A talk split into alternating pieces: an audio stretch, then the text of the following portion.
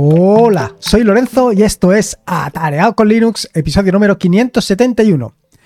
Hoy de nuevo te voy a hablar de batalla, batalla de aplicaciones y en concreto sobre batalla de terminales, porque eh, ha caído un mito, ha caído un rey, eh, por lo menos un rey en lo que en mi conjunto de aplicaciones se refiere. Ha caído Kitty y ha venido a sustituir la Western. Y te voy a explicar exactamente qué es lo que ha sucedido.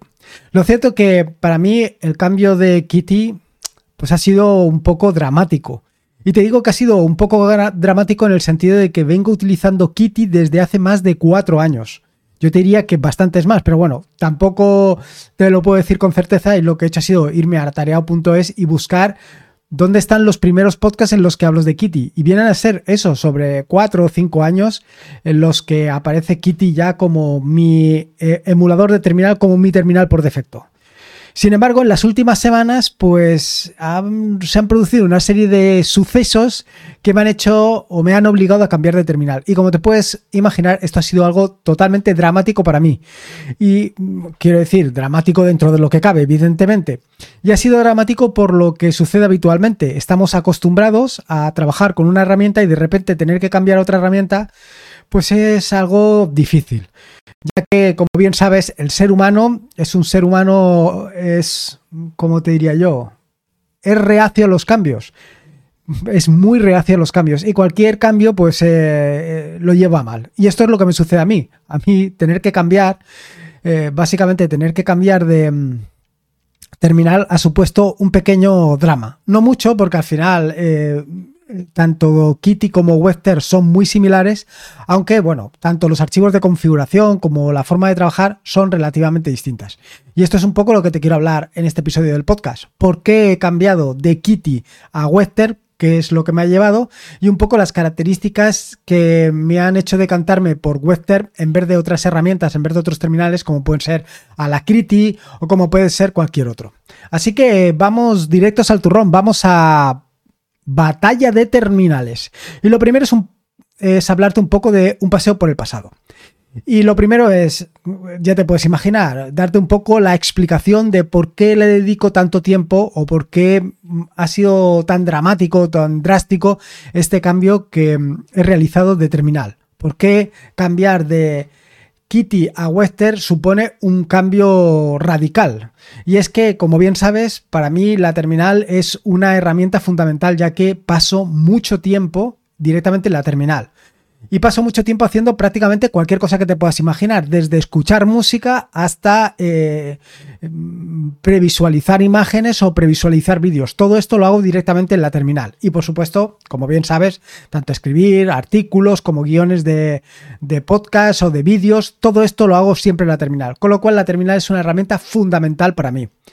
Y como bien sabes o como ya puedes intuir, no estoy utilizando las eh, terminales mainstream que eh, hay en cualquier mm, distribución. Quiero decir, no estoy utilizando, pues, por ejemplo, la terminal que viene por defecto en, eh,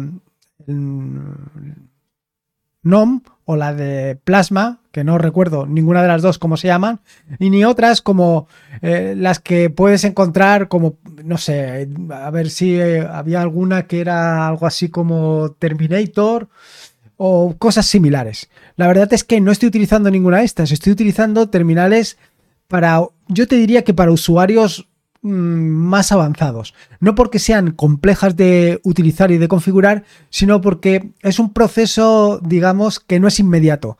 No pasas inmediatamente de utilizar la terminal por defecto de NOM o de Plasma a utilizar terminales como pueden ser Kitty o Western. Es algo que pasa con el tiempo.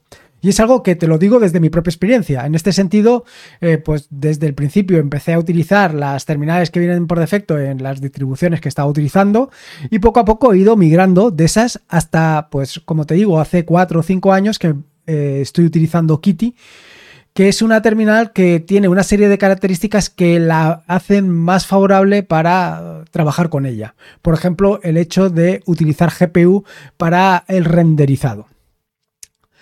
Pero, ¿qué es lo que me ha llevado a cambiar de Kitty a Western? Te estarás preguntando ya, porque con todo el rollo que te he contado, bueno, pues muy sencillo. Hace, yo te diría que dos o tres semanas, probablemente a consecuencia de algún tipo de actualización, cada vez que iniciaba NeoBeam, en algunas circunstancias, no era siempre, en lugar de, o sea, cuando utilizaba algunas teclas de, de por ejemplo, el control o el shift o el super, eh, en lugar de escribir, por ejemplo, si tenía que poner dos puntos, que es mayúsculas punto, ¿no? Ahí saldrían los dos puntos, me ponía unos caracteres extraños.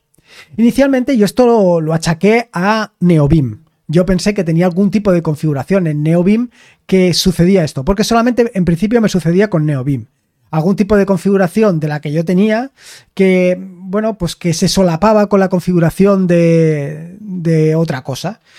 Como te digo, yo primero le achaqué toda esta problemática a Neobim. Y de hecho, lo primero que hice fue ir desactivando todos los plugins que tengo en Neobim y volviéndoselos a activar poco a poco para ver si lo detectaba. Pero la cuestión es que era algo realmente extraño, no era algo tan fácil como yo me podía imaginar de detectar. ¿Por qué? Pues por la sencilla razón de que como era algo que sucedía de manera completamente aleatoria, pues no terminaba de encontrar dónde estaba el problema. Así que eh, estuve durante unas semanas activando y desactivando plugins, eh, activando y desactivando complementos, eh, probando, hasta que hace una semana más o menos, entrando en Neobim, pero no en el que tengo en mi equipo, sino en Neobim, el que está en un, en un VPS, me pasó lo mismo. Y entonces ya pensé que el problema probablemente no estaría en Neobim, sino que el problema estaría en otra circunstancia. No sabía exactamente cuál, las cosas como son. También le eché la culpa a Fish, porque pensé, bueno, a lo mejor esto es un, un problema entre Fish y, y, el terminal o el Fish y lo que sea.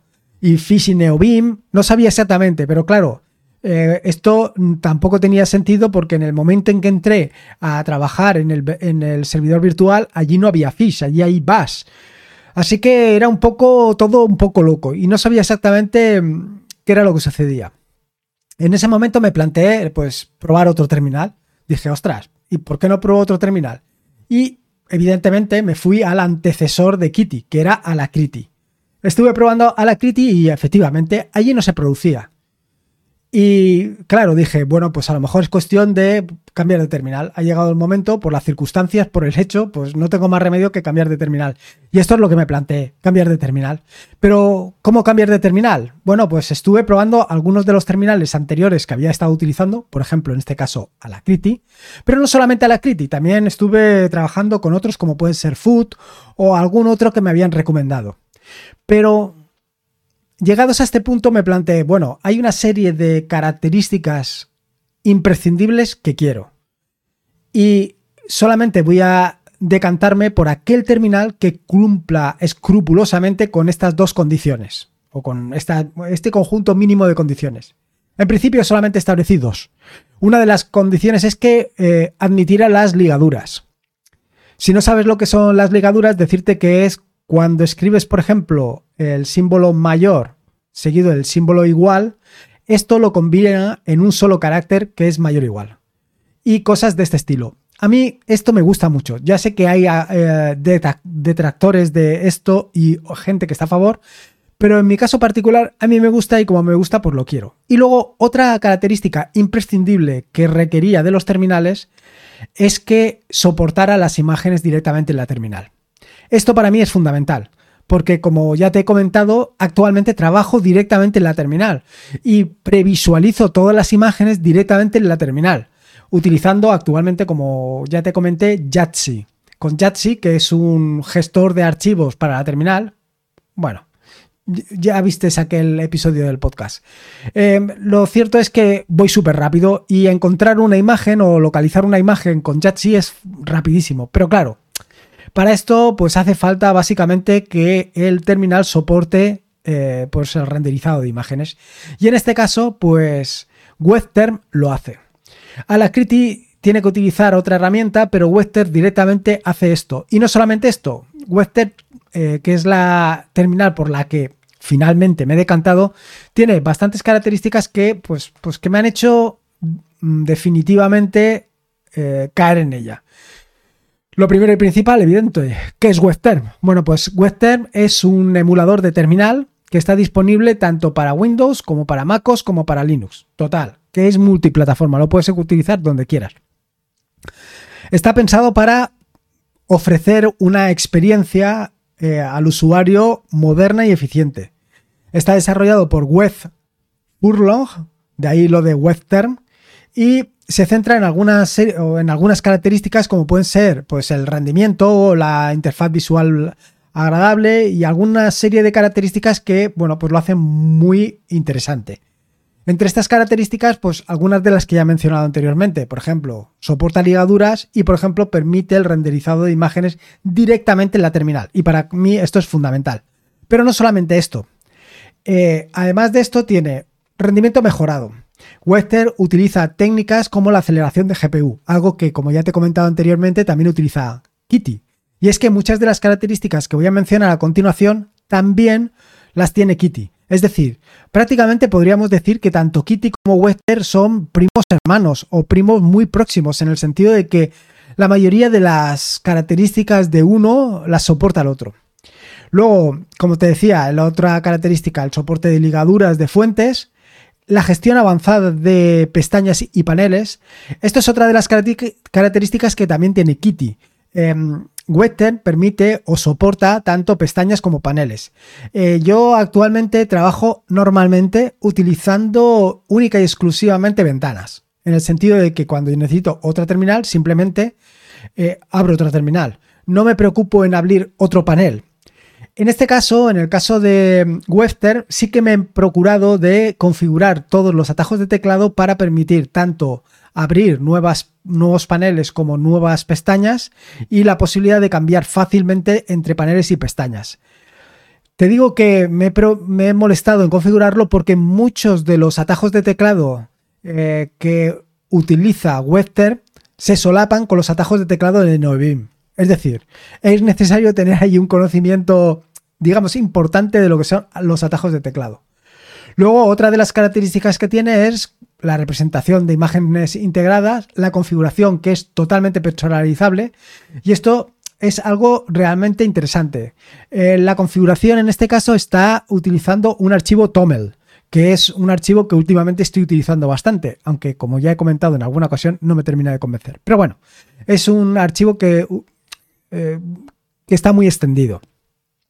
Es básicamente o muy parecido a los de los eh, .ini, para que te hagas una idea. Bueno, pues no solamente tiene esta, esta historia, sino que además utiliza Lua.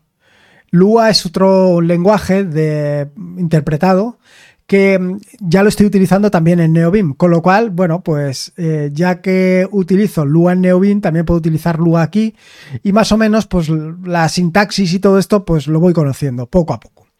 Luego, eh, otra de las características que sí que soporta en este caso Western y que no Kitty es Wayland.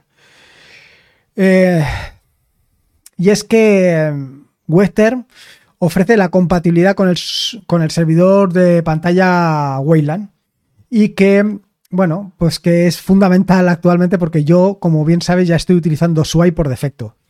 Y luego, por último, por citar alguna cosa extraordinaria, también tienes el soporte de la comunidad. Tiene un importante soporte de comunidad. Respecto a la instalación, bueno, la instalación es súper sencilla. Tanto lo hagas en Arch Linux como lo hagas en Ubuntu, por decirte, es muy sencilla. En el caso de Arch Linux simplemente es un sudo pacman-s webterm y en el caso de Ubuntu pues lo mismo, un sudo apt eh, install webterm. Decirte que también lo puedes instalar en el caso de Arch Linux desde los repositorios AUR y en cualquiera de los casos también lo puedes instalar utilizando cargo, ya que WebTerm es una aplicación que está desarrollada en Rust. Llegados a este punto, te podrías preguntar o te podrías plantear si ha sido que WebTerm esté implementada en Rust lo que me ha hecho decantarme por WebTerm. Pero no es así. En este caso, yo me hubiera quedado perfectamente con Kitty si no hubiera sido por los problemas que tenía eh, con esto de los caracteres extraños. Pero bueno, las cosas han venido como han venido. Algunos detalles algunos detalles interesantes que he encontrado eh, durante estos días con la configuración de Webster o con el uso de Webster. Lo primero es que, eh, así como cuando abres una terminal de Kitty o abres varias terminales de Kitty, en, los procesos vas a encontrar varios procesos de Kitty. En el caso de Western, no vas a encontrar varios procesos de, Western, sino solamente vas a encontrar uno. Uno que va engordando conforme vas abriendo nuevos eh, emuladores de terminal. Aquí en este caso, pues a lo mejor sí que es eh, interesante eh, el uso de las pestañas y las, y las y los paneles. Ya veremos.